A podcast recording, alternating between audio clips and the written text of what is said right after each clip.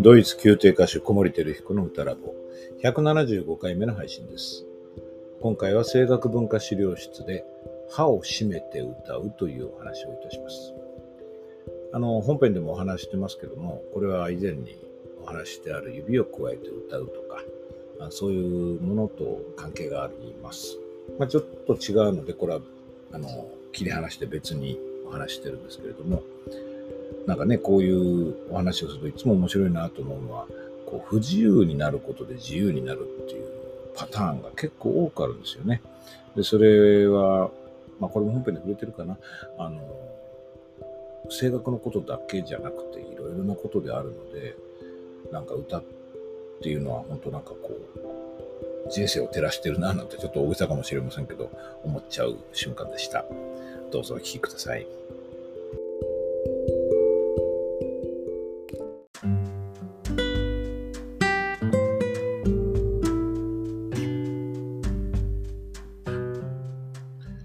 声楽文化資料室。今日は、えー、歯を締めて歌うというプラクティスについてお話します。えっ、ー、と、ずっとまあ42番目のエピソードでですね、指を加えて歌うこと、フォームの充実。06というやつですけれども、で、あの指をですね、加えて、それに歯と歯の間に指を挟んで歌うことについてお話しています。まあ、これとね、非常にま似たようなコンセプトなんですけれども、えっ、ー、と、その42番目のエピソードもぜひ聞いていただきたいなと思うんですけれども、この歯を締める方は本当に歯と歯を合わせてしまって、で指使わないで済むんですけどね。だからまあ、指加えて歌うと片手が不自由になるもんで、いろいろあの楽譜をめくったりとかいろいろ不都合があるんであればやるっていうこともあるんですけども、えー、口を閉じて、歯を閉じてですね、口は閉じないですね。歯を閉めて歌うと、まあ、さらにですね、あの口の中が狭くなって、えー、いろんなことが起こります。ぜひ一度試していただきたいと思いますが、これは効能としてはその指を加えて歌うのと似ていて、音程操作がよりスムーズになるということがあります。まあ、スムーズになるというか、えーと、音程操作がスムーズにいかない方、とりわけチェンジ、あの声句の転換ですかね、チェンジがうまくいかない方におすすめの、えー、プラクティスです。えー、もうすでに42である程度話したことでもあるんですけれども、その指をその時は加えた話ですよね。口の中を狭くすることで、口腔でいろんな処理ができなくなるんですよね。ですから、口頭が本来の動きをしなければならなくなる。あの口頭があ本来の動きをすることを強いられる状況にま追い込むわけですね。でそれによって、えー、口頭がまあ、サボってたのがっていう言い方悪いですけど、本来の動きをしないで、他の部位に、えー、ちょっと頼っていて、えー、いいバランスじゃなかったものがこれで整うことになります。えっ、ー、と、歯を閉めて歌う方はですね、これ歯を閉めても、歯だけ閉めても唇は自由に、これ唇も、うんとか、ブーとかも入れますしね。あと、ベロも、あの舌もですね、舌、えー、閉めた歯の中であの割と自由に動けるので、これね、結構ね、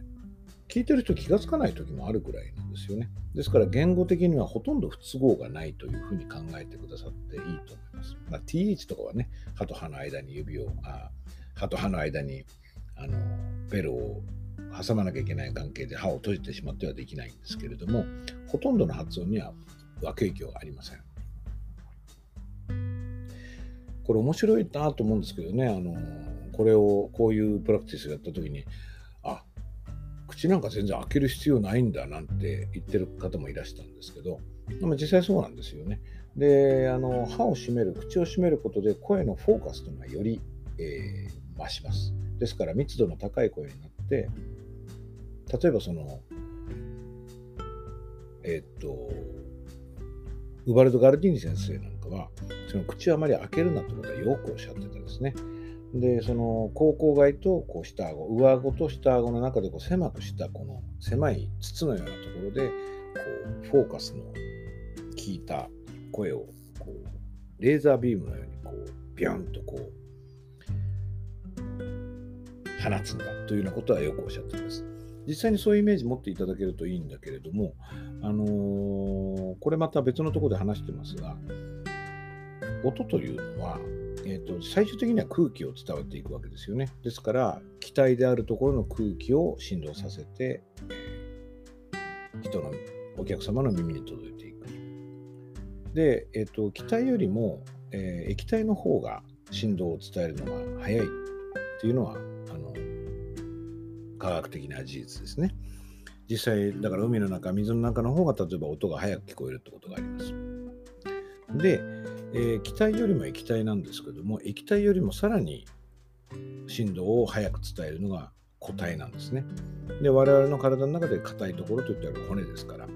この上顎、下顎の骨のところにこう響かせて、それが結局口からこうフォーカスされたビームのように出てくるところもありますけれども、頭蓋骨含め体全体にこう響いていく、その圧縮をかけるという意味でも、歯を閉めて歌うことには意義があると。とはいえ、このプラクティスとしての僕が思っている意義はですね、音程操作のスムーズさがさらに自動化されることですね。えっ、ー、と、僕は常々その本能、できるだけ本能に任せて、えー、本能が、えー、命じるのまに歌えるようになるといいですよねっていうふうに申し上げてます。というのはやっぱり舞台の上ではいろんな付随する事柄があってあのオペラっていうのは総合芸術ですから特にオペラではそうですけれどもあの声のことばかり考えてはいられないわけですよね。ですからできるだけ声のコントロールのことはあの本番練習でもですけども本番は特に考えない方がいい。だから自分が声のことを考えないでいいようにできるだけいいように、えー、状況を整えていくっていうことがより良い歌を紡いでいくことにこう寄与すると思います。だから練習の時からやっぱりきめ細やかというか針の穴を通すようなコントロールで良い声を構築していくかあるいは自分はそこそここの準備はしているけれども多くのところをま人任せにできる、まあ、この場合は本能任せなんですけれどもすることができるようにするかっていうことで言うと後者の方が成功率が高いですね。あの本番の時にちょっとでも集中力が欠けたらうまくいかないっていうそのコントロール型の歌ではない方がいいと思います。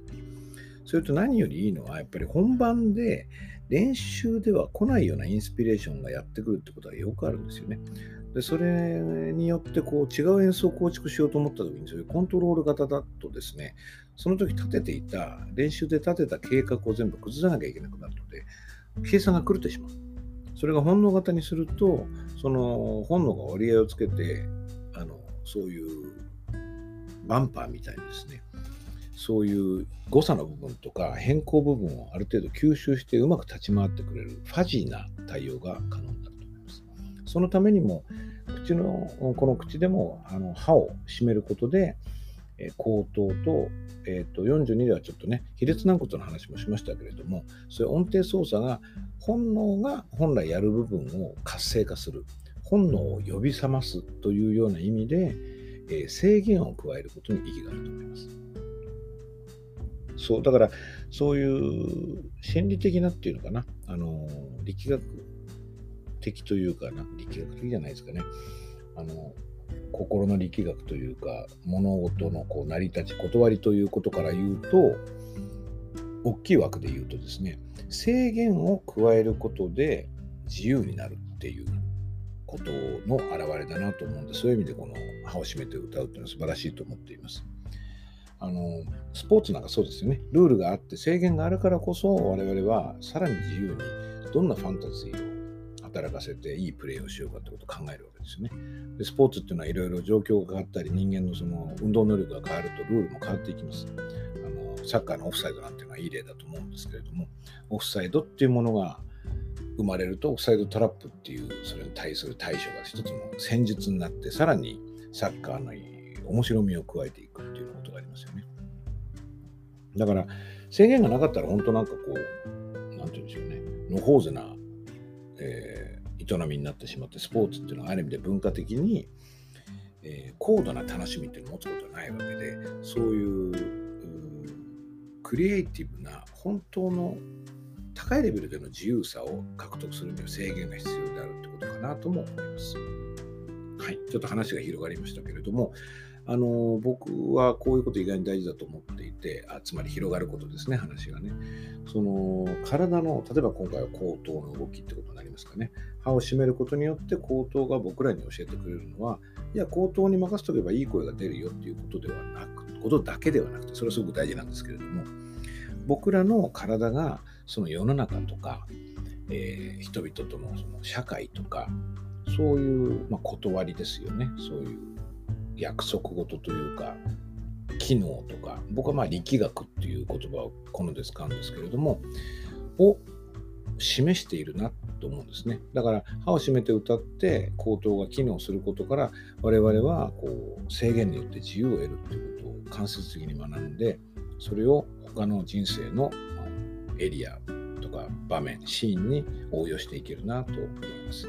地下水脈ですね。はい。今日は歯を閉めて歌うことについてお話しました。